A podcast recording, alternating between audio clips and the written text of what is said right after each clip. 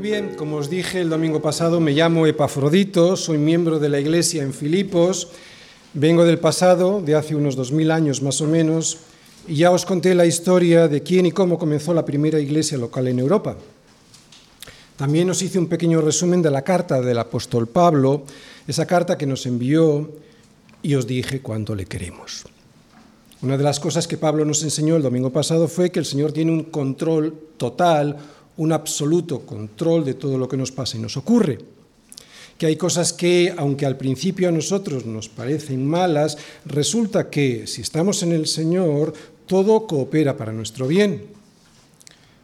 He de confesaros que yo antes de llegar a la cárcel me lo imaginaba a Pablo derrumbado y triste por lo que le estaba pasando y por lo que todavía le quedaba por pasar. Pero cuando por fin llegué a Roma y le vi allí, toda mi percepción de la situación cambió. Pablo me dijo que antes de ser apresado por los romanos a causa de los judíos, tenía previsto un viaje a Roma para desde allí poder evangelizar a todo el imperio conocido. Pero resulta que al detenerle en Jerusalén, luego llevarle a Cesarea y de allí a Roma, todo ese trabajo que él tenía previsto se vino abajo me dijo, Epafrodito, si hubiese puesto mi, vista en esa desgraciada circunstancia, en vez de ponerla en Cristo y en su absoluta soberanía, y al ver todo mi trabajo de evangelismo que se había desbaratado por mi prisión, yo me hubiese hundido y me hubiese quedado tirado en el suelo de la prisión, lamentándome y diciendo, ¿por qué, Señor? ¿Por qué me ha tenido que ocurrir esto a mí? A mí precisamente que estoy sirviéndote de esta manera tan eficaz.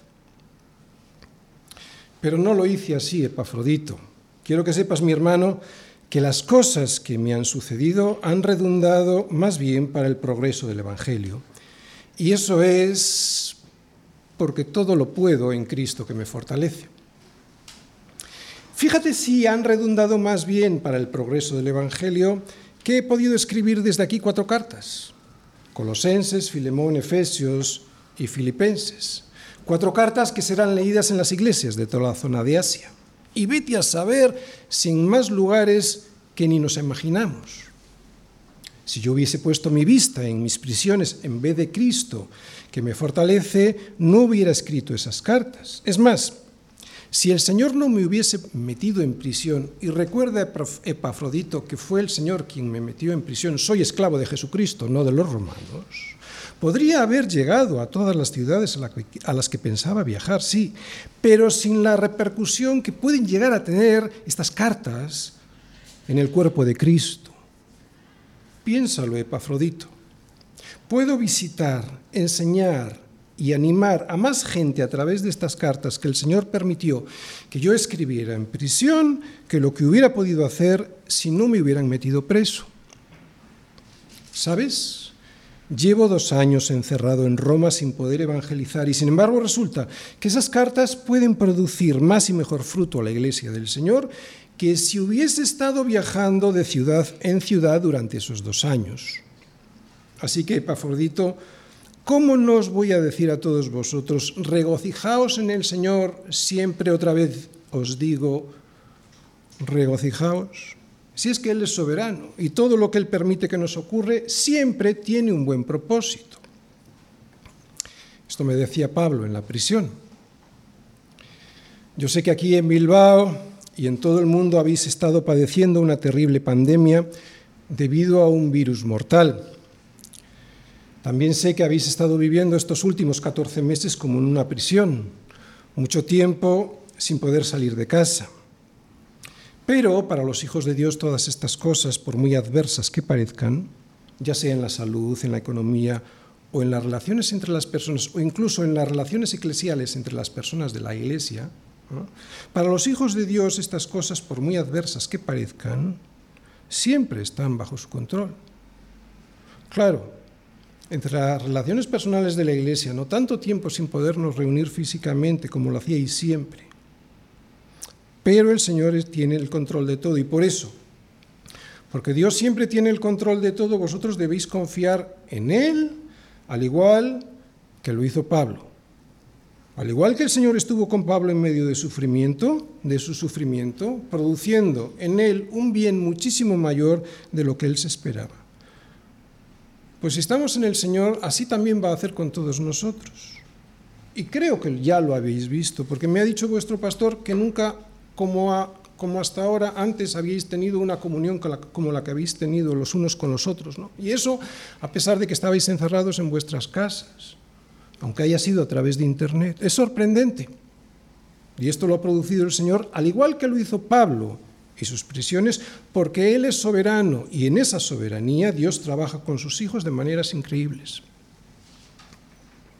No os olvidéis que Dios es el que produce en vosotros así el querer como el hacer por su buena voluntad. Pero recordad, Solo hay una manera de que Dios produzca en nosotros así el querer como el hacer, y esa forma es rendirnos a su soberanía. Los cristianos que yo conozco solo han tenido una forma de vencer al mundo manteniendo el gozo, manteniendo el gozo, que es rindiéndose al Señor. Pero veo que hoy muchos no saben cómo hacerlo. ¿Qué ha pasado? ¿No se atreven o no saben hacerlo? ¿Por qué hay tan poca seguridad en el poder del Señor? ¿Por qué no veo el gozo y el regocijo que veía en Pablo y en los primeros cristianos? ¿Por qué muchos parecen derrotados? ¿Por qué hay tantos que parece que no tienen la paz que sobrepasa todo entendimiento? Pues en esta carta Pablo nos ofrece el consuelo y la enseñanza, no solo el consuelo, también la enseñanza, porque luego os diré que la doctrina es muy importante, el consuelo y la enseñanza de cómo mantener la paz y el gozo que nos regaló el Señor el primer día.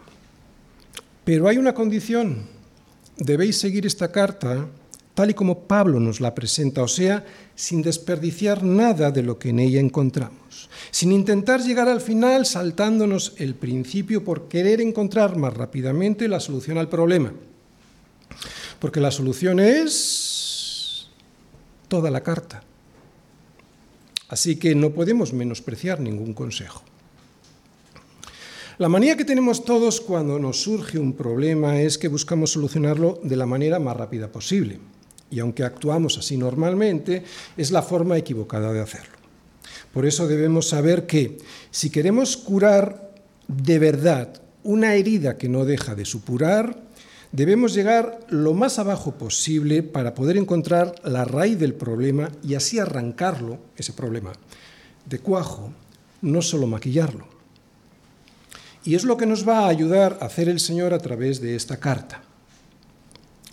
Va a ser duro, muy duro, os lo aseguro, porque penetrar en lo más profundo de nuestro corazón y llevar hasta allí la luz de Cristo para poder ver nuestras miserias eso, eso es muy desagradable. No hay mucha gente que lo quiera hacer y menos aún hay quien lo acepte que eso que le muestra es lo que tiene en su corazón. Pero no hay otra forma de arreglar las cosas sino con la verdad. Y solo podremos ser libres, libres a través de la verdad que es Jesucristo, si nos rendimos a ella. Esta carta está llena de aliento y alegría. Sí, pero en ella Pablo no solo nos da ánimos, también nos muestra doctrina. Sin doctrina no hay santidad. Y con una mala doctrina tendremos una santidad llena de errores, o sea, una vida completamente equivocada. Por eso mucha gente pierde el gozo y la alegría de la salvación. Cuando alguien lee la carta a los filipenses porque le han dicho que es una carta llena de gozo y de espíritu de triunfo, todos quieren esa felicidad que ven y ese triunfo que promete, pero lo quieren en su propia opinión, con sus condiciones, lo quieren de manera fácil.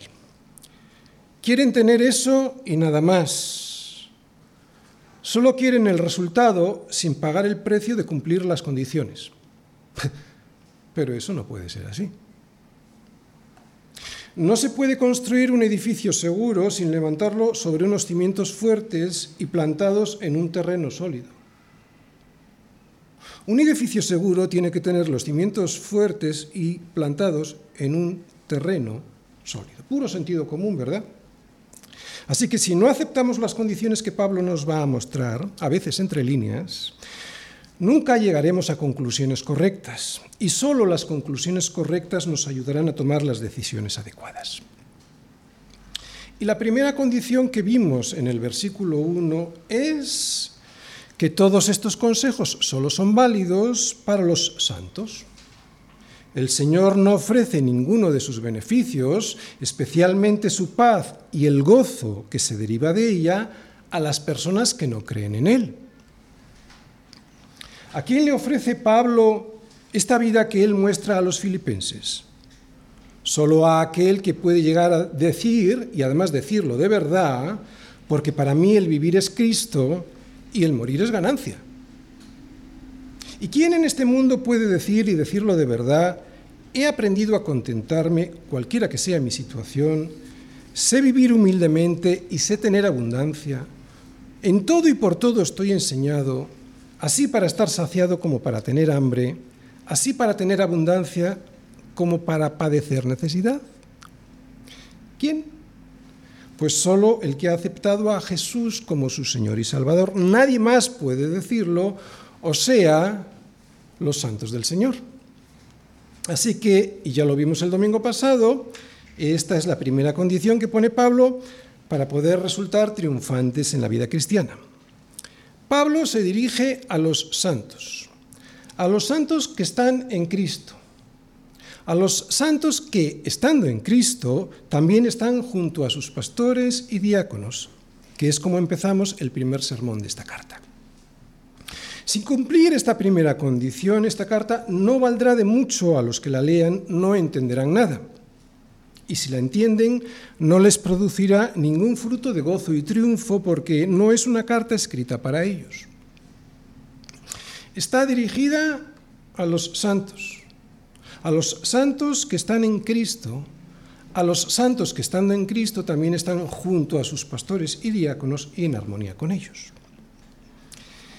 Pero, y de hecho esto apunta ya a lo que vamos a ver hoy, vamos a hablar de comunión, esto digo, hay más condiciones que esta, y todas las iremos viendo poco a poco y en orden cuando vayamos predicando esta carta. La de hoy es la comunión. Una iglesia en comunión. Lo que debemos hacer nosotros. Filipenses 1, versículos del 3 al 5. Doy gracias a mi Dios siempre que me acuerdo de vosotros siempre en todas mis oraciones rogando con gozo por todos vosotros, por vuestra comunión en el Evangelio desde el primer día hasta ahora. Muy bien, y el esquema de la predicación de hoy es el siguiente. Primera parte, cuestiones previas. Segunda parte, agradecido por la comunión, versículo 3. Tercera parte, rogando siempre por ella, versículo 4. Cuarta parte, ¿Cómo se manifiesta una verdadera comunión? Versículo 5. Primera parte. Cuestiones previas. Muy bien, en realidad ya hemos contestado a las dos cuestiones previas que es necesario responder si es que queremos entrar al fondo de la cuestión y no solo tapar la herida, para resolver el problema de la falta de gozo y paz. Las dos preguntas son las siguientes. ¿A quién se dirige Pablo con esta carta? Primera. Y segunda, ¿qué condición les pone, si es que les pone alguna, para que lo que les está enseñando tenga éxito en sus vidas? Y las respuestas a estas preguntas son, primera, es una carta para los santos.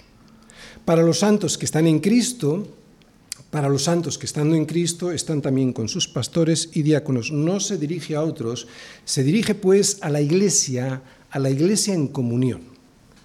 Y segunda, aunque no lo dice expresamente, la condición que Pablo pone es que hay que seguir todos los pasos para poder disfrutar de las promesas que están escondidas en Cristo Jesús. Todos los pasos sin saltarse ninguno. Así que hoy vamos a ver el siguiente paso.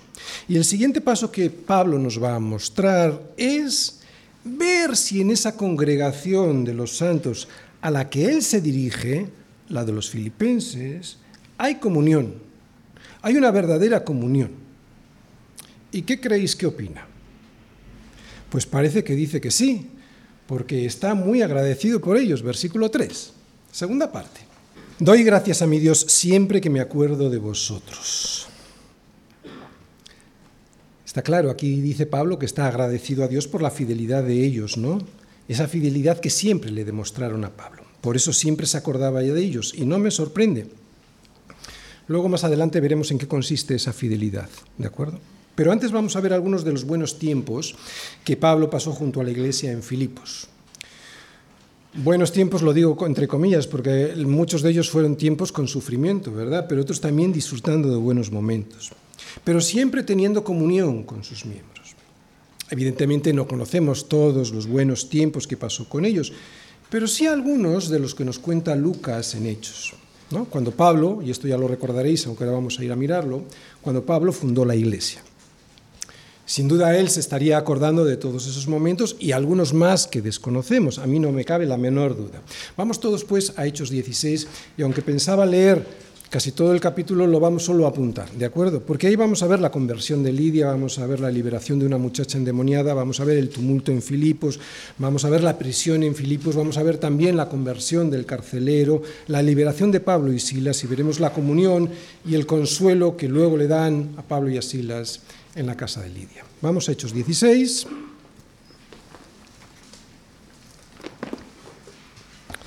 Y fijaros, desde el versículo 13, ahí viene la, conversión de Lidia, ¿verdad? Cuando llega a Filipos y al día siguiente pues van al río donde solía hacerse oración al no haber encontrado eh, una sinagoga y allí encuentran a unas mujeres que estaban en una reunión para orar y hablan del Evangelio. Entonces una mujer llamada Lidia, pues el Señor le abrió el corazón y creyó y fue bautizada y toda su casa. A partir del versículo 16 vemos otro de esos buenos momentos que Pablo habrá pasado en la iglesia de Filipos, la liberación de una muchacha endemoniada. Supongo que saldrían al día siguiente al mismo lugar de oración y había una, chica que les seguía, ¿no? Y estaba dando voces diciendo, estos hombres son siervos del Dios Altísimo. Y esto llegó a molestar a Pablo mm, hasta que un día pues entonces eh, dijo al espíritu, eh, al espíritu maligno que saliera de ella y salió. ¿Qué es lo que pasó entonces? Pues claro, hubo un tumulto que se ve a partir del, del versículo 19, porque sus amos, al ver que habían perdido la ganancia con esta chica que adivinaba, pues se alborotaron, ¿no? Y entonces les acusaron de que eran judíos y que estaban alborotando toda la ciudad. Entonces, versículo 23, les meten en prisión es cuando vemos la prisión en Filipos. Y a partir del versículo 25, después de que ellos, Pablo y Silas, que les meten en prisión, y hay un terremoto, bueno, antes cantan y oran al Señor, hay un terremoto, se abren las puertas, Pablo y Silas permanecen, no se escapan, entonces el carcelero, al ver esa actitud de, los, eh, de, de Pablo y de Silas, y seguramente después de haber escuchado las canciones y las oraciones, les preguntó qué tenía que hacer para, para, convertirse. ¿no? Entonces él les dijo que creyera en el Señor y entonces se convirtió él y toda su casa. Luego, a partir del versículo 35 hay la liberación, cuando los magistrados se dan cuenta de que habían metido a Pablo, por lo que sea, se dan cuenta, les quieren sacar y dice Pablo, no, por cierto, sino que vengan ellos mismos aquí a sacarnos porque yo soy romano. Y entonces los magistrados se asustaron porque les trataron no como a romanos. Y yo luego en el versículo 40, en la casa de Lidia, dice, saliendo de la cárcel, entraron en casa de Lidia y habiendo, y habiendo visto a los hermanos, los consolaron y se fueron. Estos fueron pues los primeros momentos que pasó Pablo, los buenos momentos de los que él sin duda se acordaría al escribir esta carta de la iglesia en Filipos. La relación que tiene un pastor con su iglesia, con los miembros de su iglesia, es muy estrecha. Y aún más la de un pastor fundador con los miembros de la iglesia que ha plantado. Tan estrecha es esa relación que muchas veces sus virtudes, las virtudes del pastor, se ven reflejadas en la congregación que pastorea. Y claro, también muchos de sus defectos. Y aunque alguien crea que eso no tendría que ser así, porque lo que se debiera ver es a Cristo, en el fondo sí que es bíblico. pero si se da una condición. Pablo mismo les dice a los corintios, sed imitadores de mí, así, y aquí viene la condición, así como yo de Cristo. Y también le dice lo mismo a los filipenses en esta carta. Dice, hermanos, sed imitadores de mí y mirad a aquellos que así se conducen, según el ejemplo que tenéis de nosotros. Y aquí el nosotros está refiriendo evidentemente a Pablo, a Timoteo y a mí también, a Epafrodito. Y es que somos una familia en Cristo, y una familia tiene muchas cosas en común porque comparte mucho. Especialmente, como he dicho antes, si el pastor es el que ha iniciado la obra, porque en ese caso ve a sus miembros como hijos propios. Pablo tuvo relación con muchas iglesias, pero no con todas las que había fundado tuvo la misma familiaridad. Conocéis muy bien las discusiones mantenidas con la iglesia en Corinto por su rebeldía y por su carnalidad. Y con los Gálatas tuvo que lidiar con la falsa enseñanza que habían introducido los judaizantes, ¿no? con las obras de la ley frente al Evangelio de la Gracia. Y sin embargo, sabemos por sus propias palabras que con la iglesia en Filipos la relación que tuvo con ellos fue muy especial. Antes de despedirse de ellos, en el capítulo 4, versículo 1, les dice, así que hermanos míos, amados y deseados, gozo y corona mía, estad así firmes en el Señor, amados. wow, ¿no? Gozo y corona mía. La iglesia en Filipos era una iglesia muy especial para Pablo. ¿Os dais cuenta? Pues vamos a intentar averiguar por qué, y está en su comunión con el Señor, para poder imitar a esa iglesia, ¿verdad?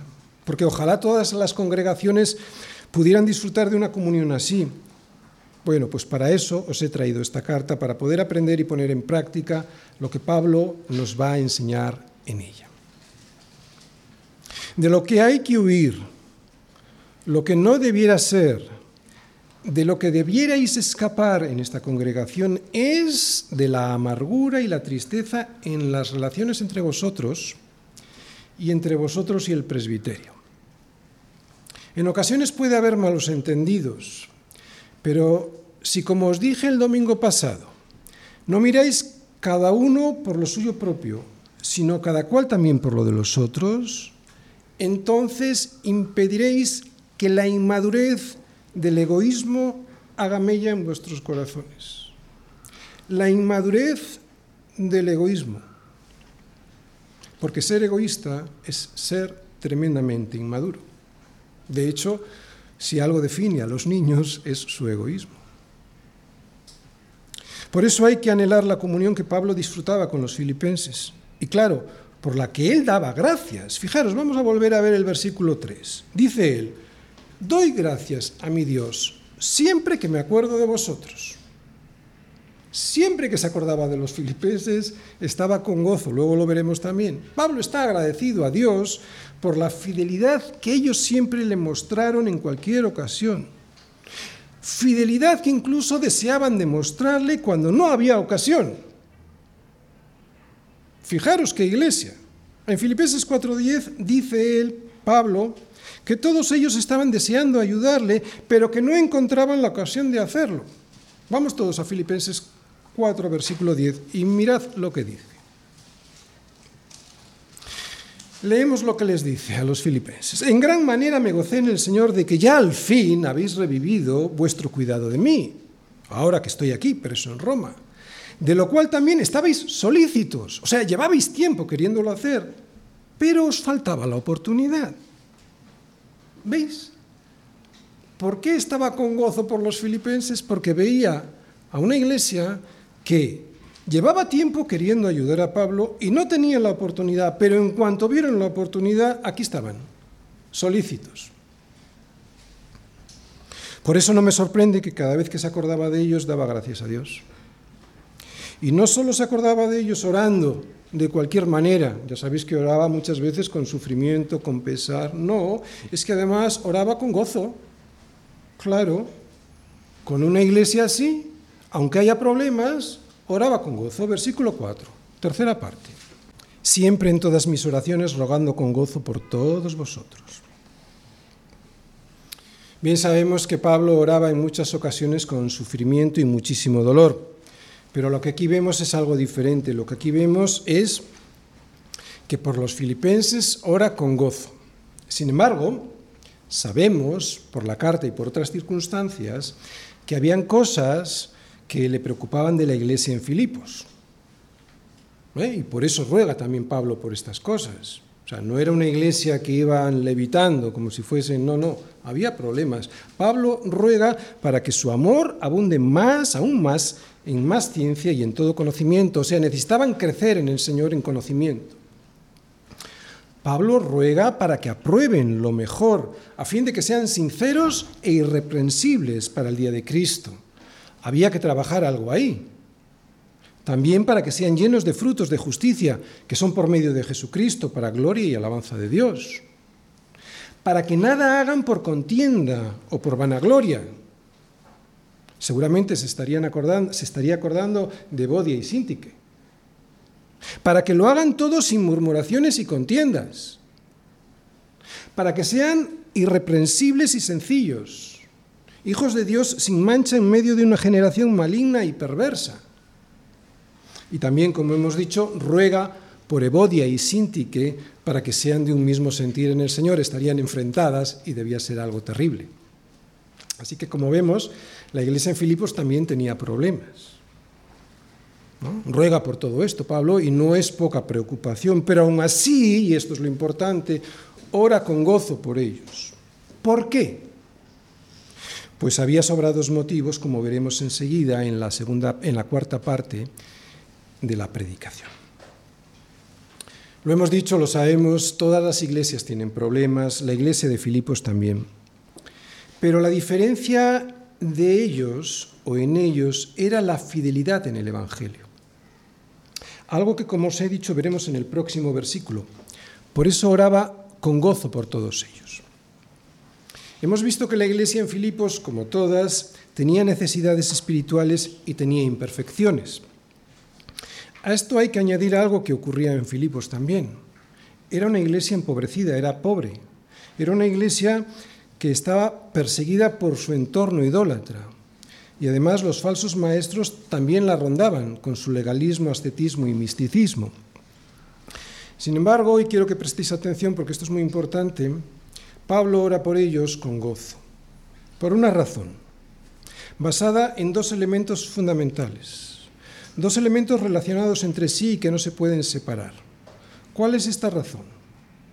El gozo surgía del convencimiento de que había un motivo, un motivo que haría que cualquier circunstancia, por muy negativa que fuese, en esa iglesia lo pudieran superar.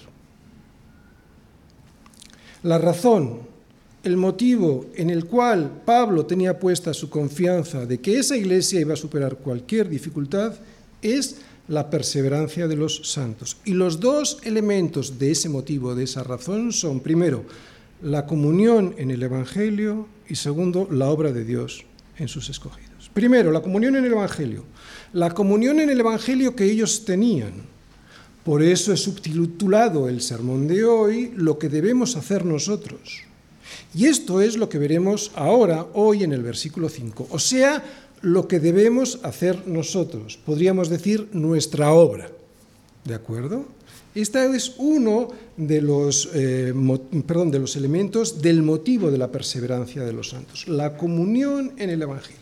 Y el segundo es la obra de Dios en sus escogidos. Algo que no veremos hoy, lo veremos el próximo domingo, si Dios quiere, en el versículo 6. Lo que veremos el próximo domingo, si Dios quiere, es que Pablo estaba persuadido de esto, que el que comenzó en los filipenses la buena obra, la iba a perfeccionar hasta el día de Jesucristo.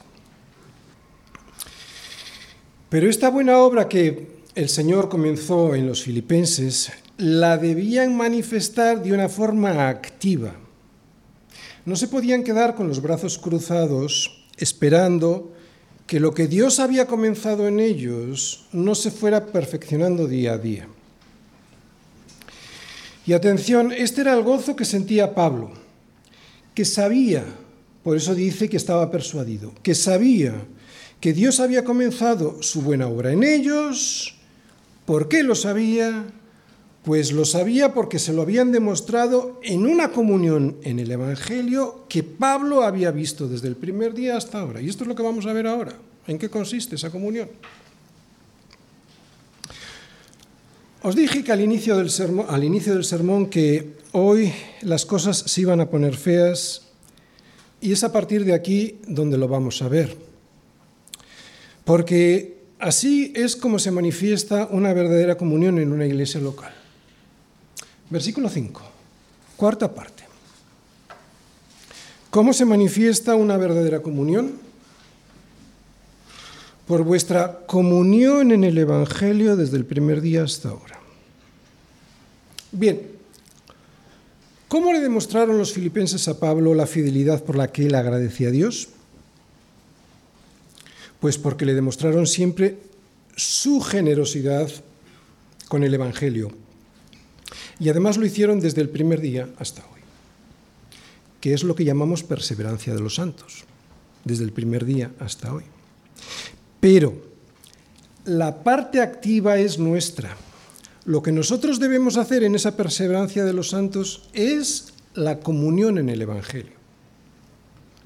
Os dije que iba a ser muy duro escuchar lo que es una verdadera comunión en el Evangelio porque penetrar en lo más profundo de nuestro corazón y llevar hasta allí la luz de Cristo para poder ver nuestras miserias es desagradable. Hay que morir a uno mismo y morir de verdad. Espero que hoy muramos. No hay mucha gente que lo quiera hacer y menos aún los hay que acepten lo que la luz les muestra.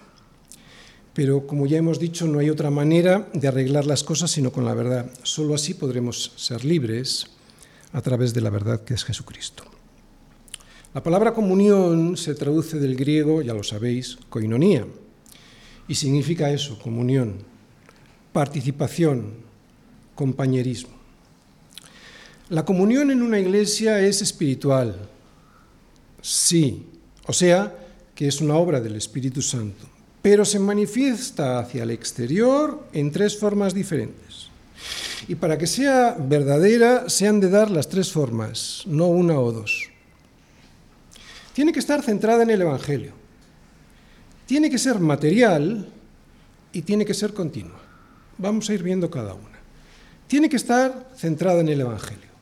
Cuando nos convertimos, Cristo no solo nos atrae hacia sí mismo, también nos atrae los unos hacia los otros. Una vez que nos convertimos, nuestro compromiso con Cristo hace que nos comprometamos también con el pueblo de Dios. Juan en su primera epístola nos dice que si andamos en luz, como Él está en luz, como Dios está en luz, tenemos comunión los unos con los otros. Y lo que esto claramente significa es que si no tenemos comunión los unos con los otros, o sea, si no somos iglesia, entonces es que no andamos en luz. Así que amar a los hermanos y cuidar de ellos personalmente, físicamente y espiritualmente, eso es una parte de la comunión. Es una comunión basada en el Evangelio. Eso dice Pablo. Por lo tanto, no se trata de montar un grupito social como si estuviésemos en un club en el que todos estamos muy contentos y satisfechos de habernos conocido, en el que tenemos conversaciones agradables y tomamos cafecito. Claro que puede darse eso, es deseable, pero es mucho más que eso.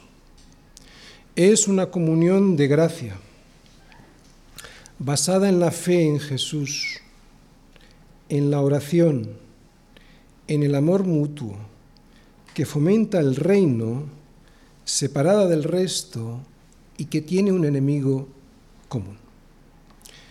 Es una comunión de gracia.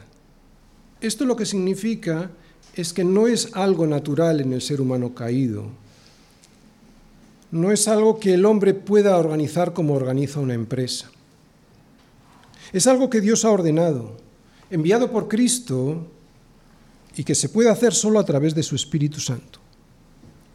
Una iglesia, o la mejor dicho, la comunión en una iglesia, fuera de Cristo y sin la participación del Espíritu Santo, pues no existe, no existe comunión es una comunión de gracia basada en la fe, en la fe en Jesús, en su vida, en su sufrimiento, en su muerte, en su sepultura, en su resurrección y en su exaltación a la diestra del Padre.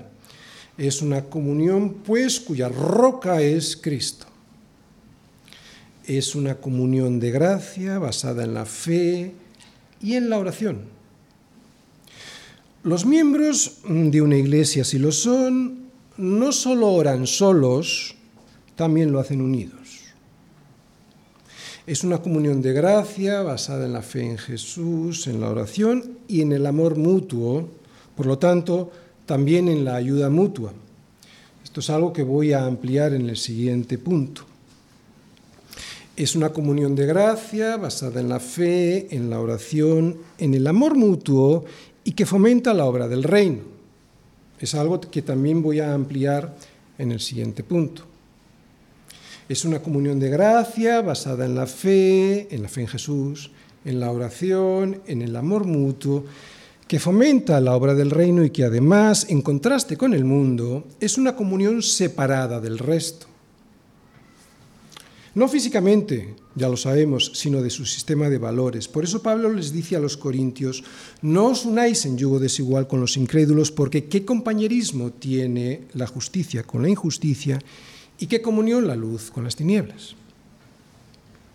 Es una comunión de gracia basada en la fe en Jesús, en la oración, en el amor mutuo, que fomenta la obra del reino, separada del resto y además es una comunión que lucha junta contra un enemigo común. Así que la comunión tiene que estar, primero, centrada en el Evangelio y segundo, tiene que ser material. Mirad, vamos a leer en Romanos 15, 26 algo. Pablo aquí les está hablando a la iglesia en Roma antes de su apresamiento y les dice que tiene ganas de visitarle, de visitarles a los romanos cuando organice su viaje a España, pero que ahora tiene que ir a Jerusalén, ¿de acuerdo? A visitar a los santos. Vamos todos a Romanos 15, 26 y leemos. Fijaros, les dice a los romanos que los hermanos en Macedonia, o sea, también los de Filipos y Acaya, tuvieron a bien hacer, y quiero que os fijéis en esa palabra, tuvieron a bien hacer una ofrenda para los pobres que hay entre los santos que están en Jerusalén. ¿Y por qué quiero que os fijéis en esa palabra, ofrenda? Pues bien, la palabra ofrenda que ahí vemos traducida del griego es koinonía, o sea, comunión. Por lo tanto, Literalmente las palabras de Pablo serían así, porque Macedonia y Acaya, los filipenses, tuvieron a bien hacer una comunión para los pobres que hay entre los santos que están en, Jerusalén.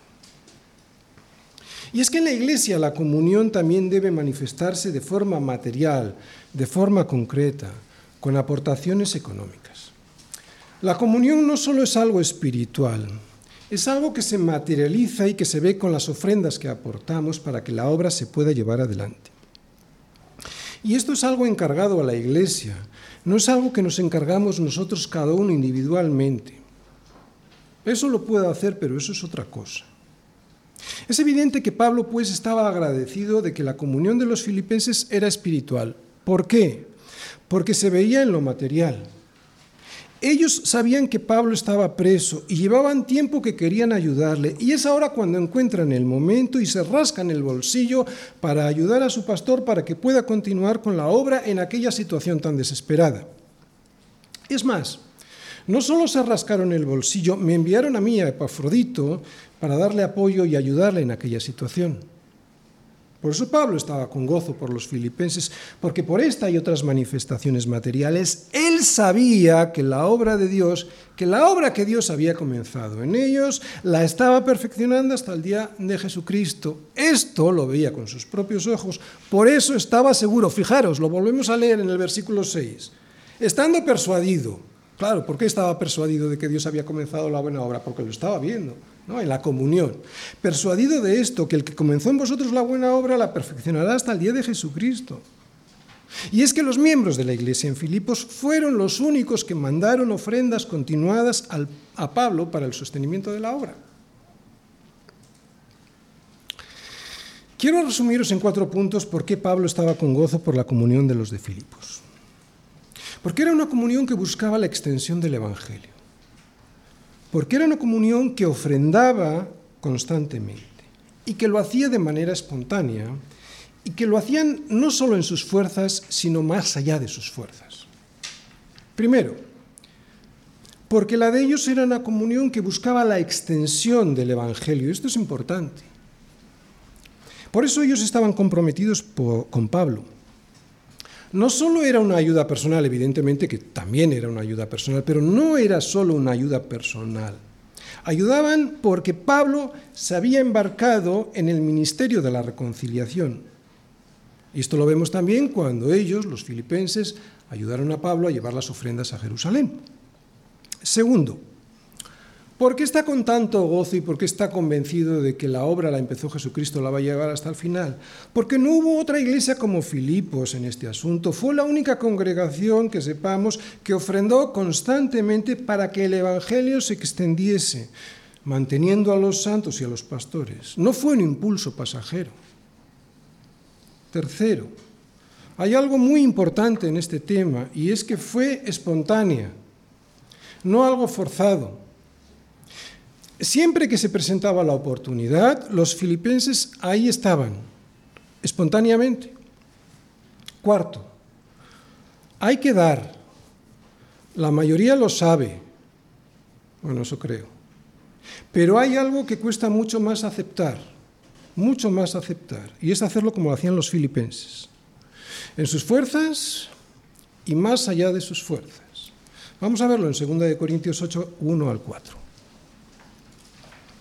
Fijaros, dice, Asimismo, hermanos, se está dirigiendo a los corintios, ¿de acuerdo? Asimismo, hermanos, os hacemos saber la gracia de Dios que se ha dado a las iglesias en Macedonia. Recordad, Filipos estaba allí que en grande prueba de tribulación, o sea, estaban en tribulación, esta iglesia. La abundancia de su gozo, estaban con gozo a pesar de ello, y su profunda pobreza, eran pobres, a pesar de eso abundaron en riquezas, ¿cómo abundaban en riquezas? En su generosidad. Pues, pues doy testimonio de que con agrado han dado conforme a sus fuerzas, y aún más allá de sus fuerzas. Y esto ya a mí me parte. Pidiéndonos con muchos ruegos que les concediésemos el privilegio de participar en este servicio para los santos. ¡Wow! Filipos, una ciudad pobre. Corinto, una ciudad rica. Y le tiene que decir a los corintios lo que están haciendo los pobres de Filipos. Como hemos dicho, esto no debe ser un impulso pasajero, ha de hacerse de manera continua, que es una de las tres formas en las que se manifiesta la verdadera comunión. Tercera, tiene que ser de forma continua. Desde el primer día hasta ahora, dice Pablo. El primer día ya lo conocemos, que fue cuando llegó a Filipos y al ir al río donde se reunían las mujeres a hacer oración y sentándose, hablaron con ellas, en ese lugar donde se habían reunido. Así que el primer día fue cuando le predicaron el Evangelio a Lidia y al resto de mujeres. Pues desde entonces, desde el primer día no faltó esa comunión. Sabemos que Lidia se convirtió y ella puso su casa a disposición de los hermanos como cuartel general en Filipos de la primera iglesia en Macedonia. Desde entonces y hasta ahora, ella apoyó a Pablo dando hospitalidad a los hermanos. Y no solo ella, sino que también el resto de sus miembros fueron fieles a este llamado a la santidad del Señor. ¿De qué manera lo hicieron? Bueno, pues ya lo hemos visto, de manera material. Esa manera material en la que Filipos colaboró a través de ofrendas continuas, estando siempre solícitos para apoyar la proclamación del Evangelio. Termino. Ser cristiano significa tener comunión unos hermanos con los otros. Y esa comunión no solo es para estar a gusto entre nosotros, que por supuesto se puede y es deseable, sino para participar con ellos en la obra de Cristo. De ahí es donde viene el gozo. Como ya hemos dicho, es una comunión que proviene de la gracia de Dios, o sea que no está organizada por el hombre. Está basada en la fe, en la fe en Jesús, en su vida y en su muerte y en su resurrección. que tiene la oración comunitaria como uno de sus pilares, junto con la proclamación, la predicación de la doctrina de los apóstoles, la comunión unos con otros y la cena del Señor, que busca el amor mutuo, que busca, que también, que busca también que el reino crezca, que está separada del resto, o sea, de la corriente de este mundo que nos arrastra al abismo, y que lucha junta y en armonía contra un enemigo común. Por eso el título de la predicación de hoy es Una iglesia en comunión, o dicho de una forma que lo podamos entender más fácil. Una iglesia en comunión es una iglesia que comparte. Y una iglesia que comparte es una iglesia que se entrega al Evangelio, y una iglesia que se, que, se, entrega al Evangelio no se queda con nada de lo que el Señor pone en su corazón que tiene que dar. Y para poder escuchar lo que el Señor nos dice, tenemos que tener ese corazón muy limpio. Y para tener un corazón limpio y poder escuchar lo que Dios nos dice, tenemos que tener comunión con el resto de los hermanos. Porque el Señor no solo nos habla a través de la Escritura, como muchos por ahí piensan, o a través del Espíritu Santo. Nos habla a través de la Escritura, del Espíritu Santo y de la Iglesia. Sin esa comunión, igual podemos tener la paz que Dios nos da, la paz jurídica, la paz firmada por Dios, esa que nos otorga el perdón de nuestros pecados y la justificación de nuestras almas. Pero sin la comunión que hoy nos ha mostrado Pablo que tenían en la iglesia de Filipos, no disfrutaremos de esa paz ya firmada que es una paz de Dios que sobrepasa todo entendimiento. Y es ahí donde tenemos el problema. Podríamos saber que la tenemos con el entendimiento, saber en nuestra mente que somos salvos, pero sin una comunión eclesial verdadera siempre andaremos amargados porque nuestro corazón no disfrutará del fruto que da esa paz puesta en práctica, que es la comunión que satisface la verdadera, la comunión que satisface el alma porque así lo ha diseñado el Señor para nuestras vidas. Sé que vuestro pastor os lo ha dicho muchas veces y Epafrodito os lo vuelve a repetir. No existen los cristianos solitarios. Tú y yo pertenecemos el uno al otro. Al principio es duro porque queremos mantener nuestra independencia. Es normal, yo lo sé. Es cierto que los santos pertenecemos a Cristo, y eso es lo que muchos entienden perfectamente, pero también nos pertenecemos los unos a los otros. Esta es la esencia profunda de la verdadera comunión. Solo así se puede dar, cuidar y amar. Solo así se puede compartir. No hay otra manera de hacerlo sin dejar de ser iglesia.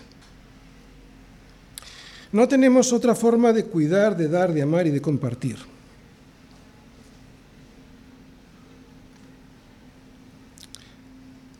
Os dije que iba a ser muy duro de escuchar lo que es una verdadera comunión en el Evangelio porque penetrar en lo más profundo de nuestro corazón para que pueda llegar allí la luz de Cristo y nos muestre toda nuestra porquería, eso es muy desagradable. En este caso, nuestro egoísmo es lo que nos muestra. Por eso hoy cada uno de nosotros, si queremos tener el gozo de Dios, ese que sobrepasa todo entendimiento, que viene de la paz, deberíamos morir a nosotros mismos y hacerlo de verdad. No hay muchos que lo quieran hacer porque es duro, lo sé. Pero al igual que Pablo, yo también deseo decir de mí mismo y de vosotros, estoy persuadido de esto, que el que comenzó en vosotros la buena obra la perfeccionará hasta el día de Jesucristo y estaremos persuadidos cuando veamos en nosotros una comunión en el Evangelio sincera, como la de los filipenses.